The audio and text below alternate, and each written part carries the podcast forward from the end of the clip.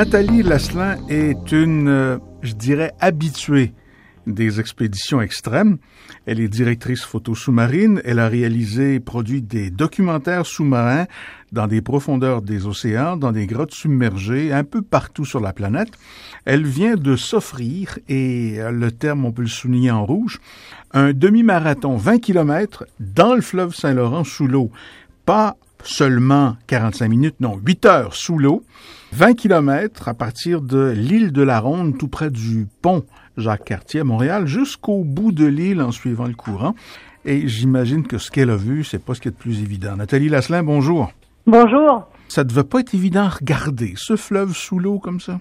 Je dirais que la meilleure analogie, c'est un petit peu comme de vous imaginer en plein hiver dans la tempête de neige où vous ne voyez qu'à quelques pieds devant vous et c'est comme ça pendant des heures et des heures. Donc ma visibilité était à peu près au pire de deux pieds et demi, au mieux de cinq pieds et euh, j'avançais quand même assez rapidement parce que j'ai réussi à faire les 21,1 km plus rapidement que prévu tout en essayant de garder toujours un contact sur mon azimut euh, mhm. pour m'assurer d'aller exactement dans la bonne direction et de pouvoir éviter euh, les gros vraquiers, les grands bateaux euh, au cas échéant, et en même temps bah, de pouvoir observer le fond et de temps en temps éviter soit les roches, les billots de bois et les différents euh, artefacts que j'ai pu croiser dans le fond. Peut-être même des carcasses de voitures.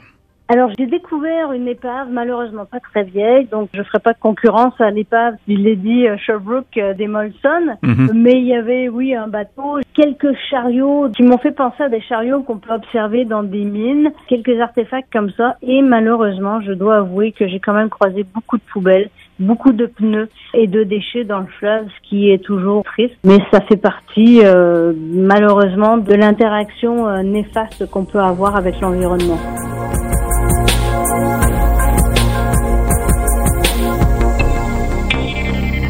Donc avec une visibilité qui joue à un peu moins d'un mètre à un peu plus d'un mètre, avec une eau quand même en été. Saint-Laurent, c'est jamais bien chaud, mais quand même.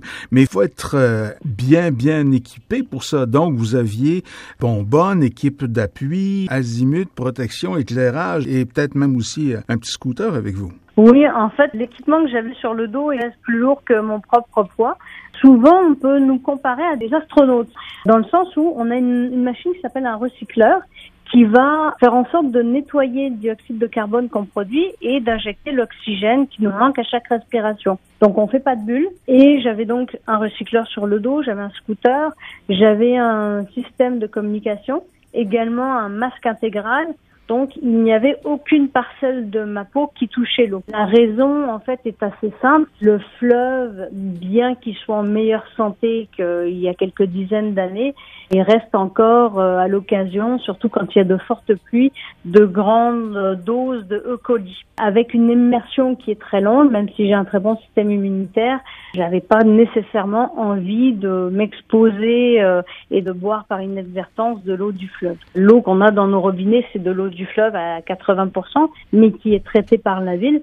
Par contre, quand on est directement dans le fleuve, elle n'est pas traitée.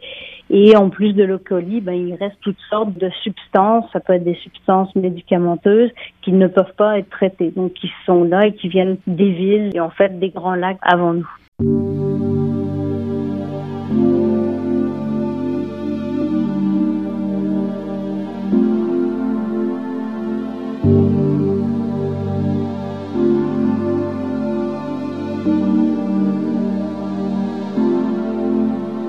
Ça s'inscrit dans la foulée de plein d'œuvres que vous avez faites de préparation de documentaires, ce demi-marathon.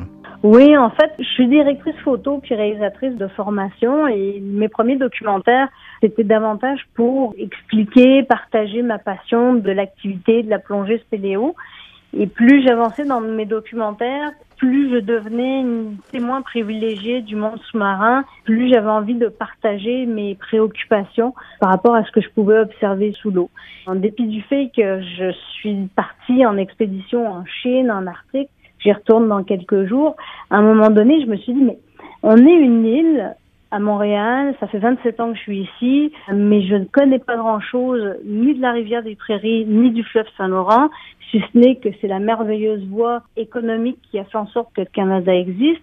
Je me demandais, mais qu'est-ce qu'il y a sous la surface? Il n'y a jamais personne qui s'est posé la question, pourquoi on ne va pas fouiller plus? Et puis à un moment donné, j'ai eu envie d'y aller, puis je me suis dit, ben, finalement, partir à la rencontre de la nature, la nature sauvage, ben, c'est pas plus compliqué que d'aller à 8 kilomètres de chez soi et d'aller à la rencontre du fleuve, à la rencontre de toutes ces petites îles qu'il y a sur le fleuve.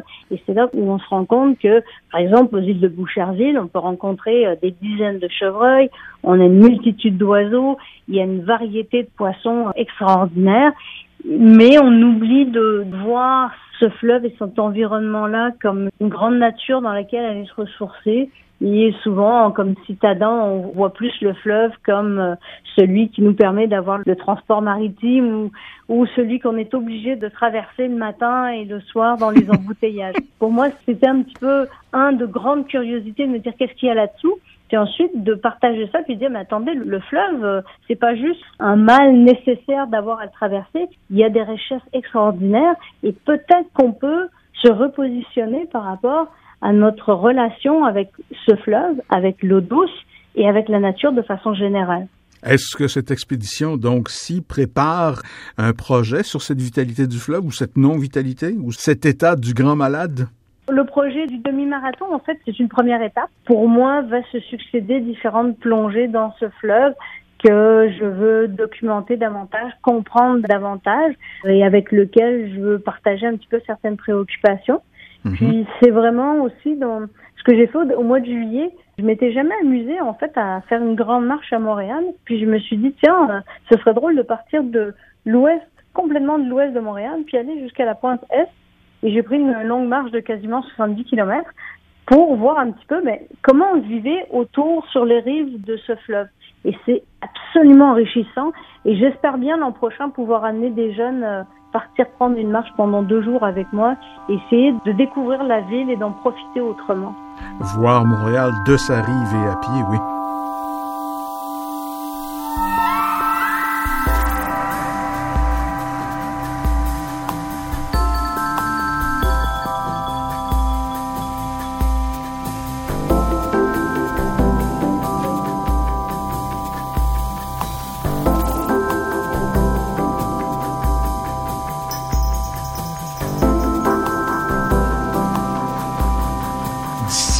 On doit parler de Aqua Incognita Made in China qui sort cet hiver. Oui, ça c'est mon dernier documentaire.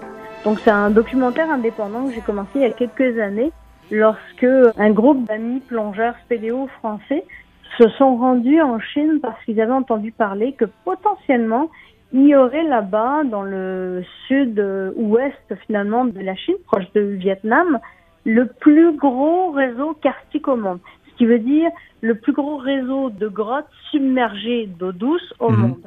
Et ils ont commencé à faire une exploration là-bas pour finalement rentrer en symbiose quasiment avec le gouvernement local qui était tout impressionné de leur intérêt par rapport à leur nature chez eux et ont décidé plutôt que de promouvoir euh, le développement économique via l'industrie, de le faire via le tourisme basé sur la plongée spéléo qui semble, en tout cas pour moi au départ, complètement hallucinant.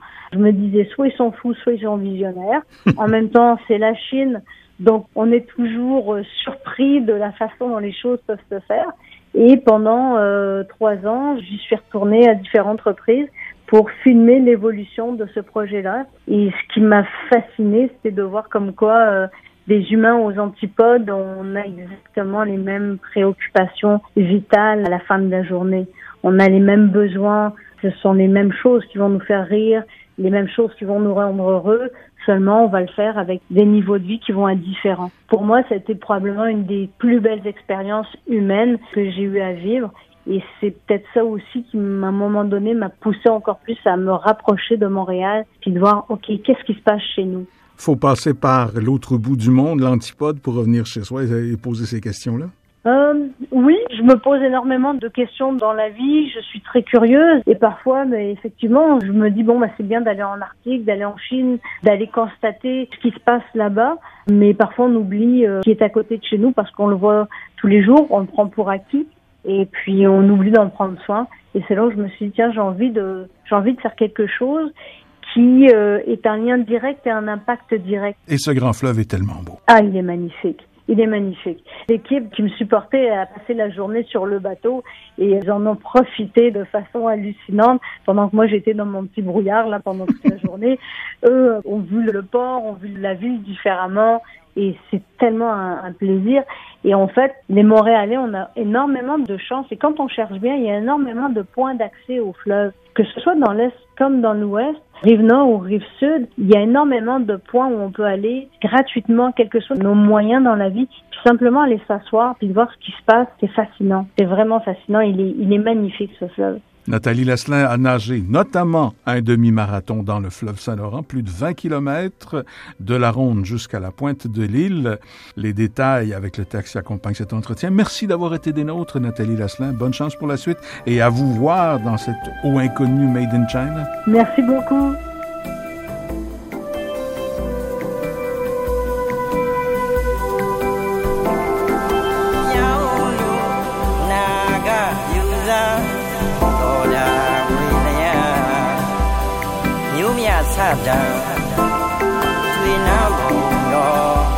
ရောက်ရာရွှေကိုတော်ဤတော်နိုင်ငံရွှေဝုံတွင်ကြောင်းလူနာကယူစံတော်တာဝေလျာမြို့မြဆတာသွေနာဘုံတော်ရောက်ရာရွှေကိုတော်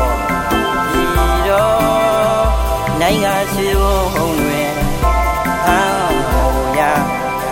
ta can be.